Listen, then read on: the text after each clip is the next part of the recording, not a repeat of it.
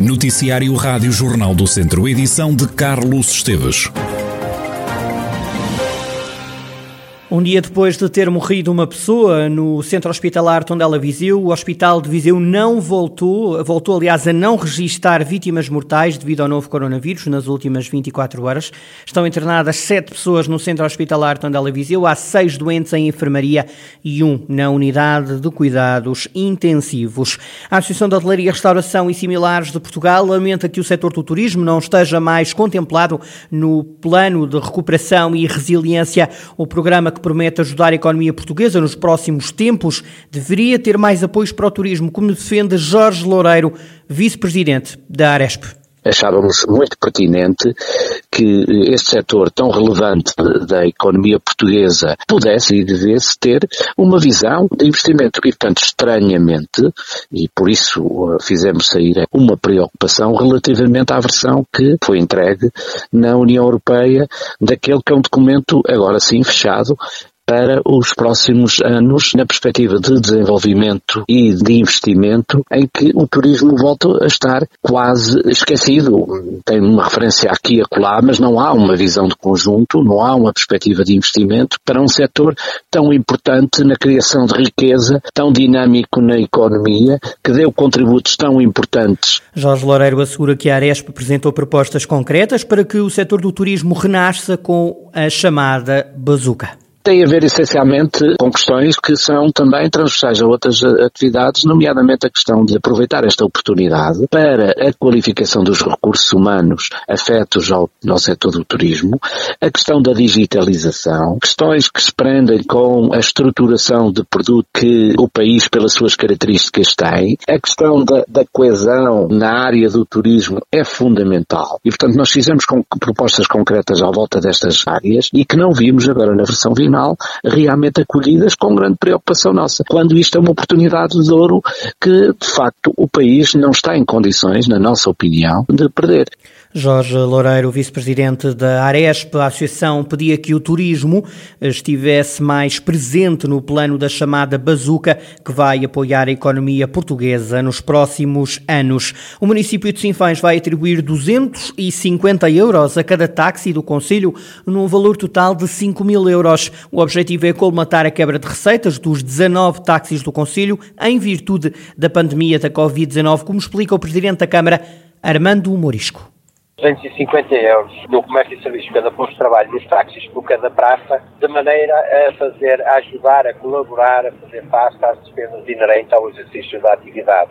Portanto, são medidas de apoio que visam minorar os impactos negativos que a pandemia tem tido na nossa economia e, sobretudo, atuar preventivamente preservando os postos de trabalho. Com as medidas de ajuda à retoma da economia em Sinfãs, a autarquia viu o orçamento duplicar somaria tudo junto outra, outra, uma, uma, um não, uma não receita na ordem dos 400 milhões, pelo que o que está previsto uh, para este plano de apoio à retoma da economia e do emprego é uma média de 800 mil euros de, entre, entre a despesa efetiva que vamos ter e a nossa receita não vai ser cobrada. Armando Morisco, Presidente da Câmara de Sinfãs, que continua a apoiar vários setores do Conselho na retoma económica. Vozela é o primeiro município português a receber a bandeira de Vila de Excelência nível 4.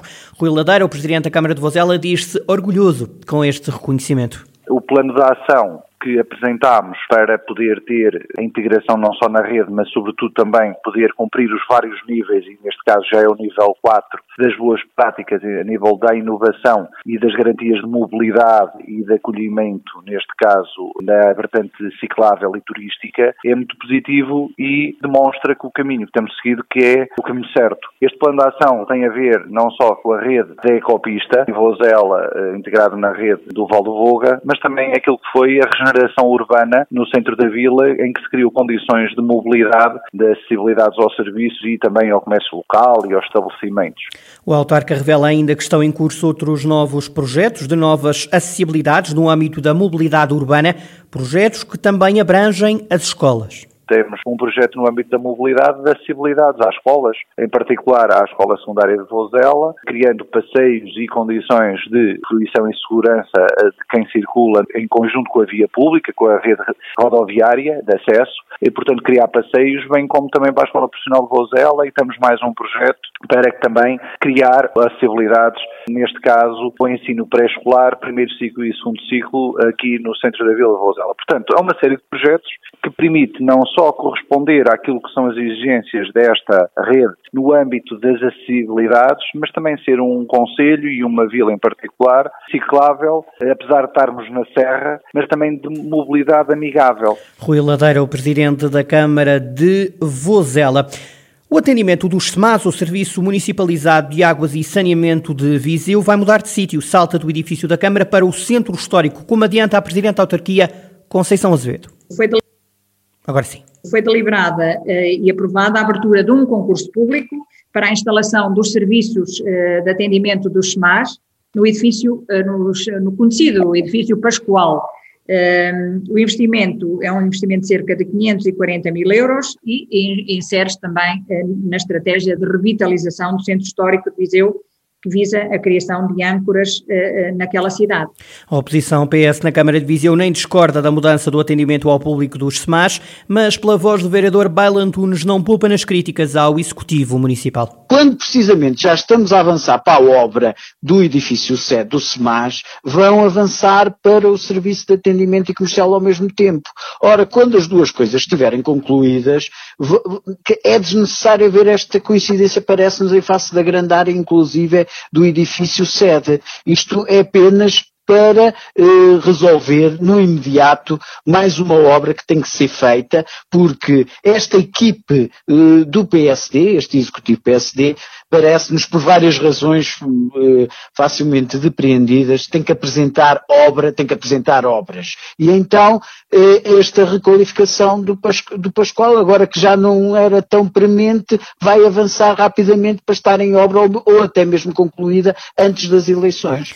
Ficam as críticas dos vereadores do PS na Câmara de Viseu. É hoje que o Cineclube de Viseu regressa às sessões de cinema. O regresso fica marcado pela estreia do filme Prazer Camaradas, de José Filipe Costa, como dá conta Rodrigo Francisco, da direção do Cineclube. Um filme que também foi prejudicado pela pandemia porque já está pronto há algum tempo e não pôde sair em sala.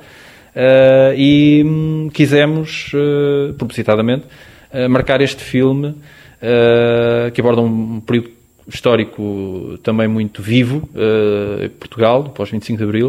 Uh, quisemos eh, o regresso em Abril com um filme de um realizador português próximo do Cineclube, uh, um filme que é o Prazer Camaradas, é uma reconstituição ficcionada de alguns casos, e depois daí para a frente teremos sempre sessões às quintas, como é habitual.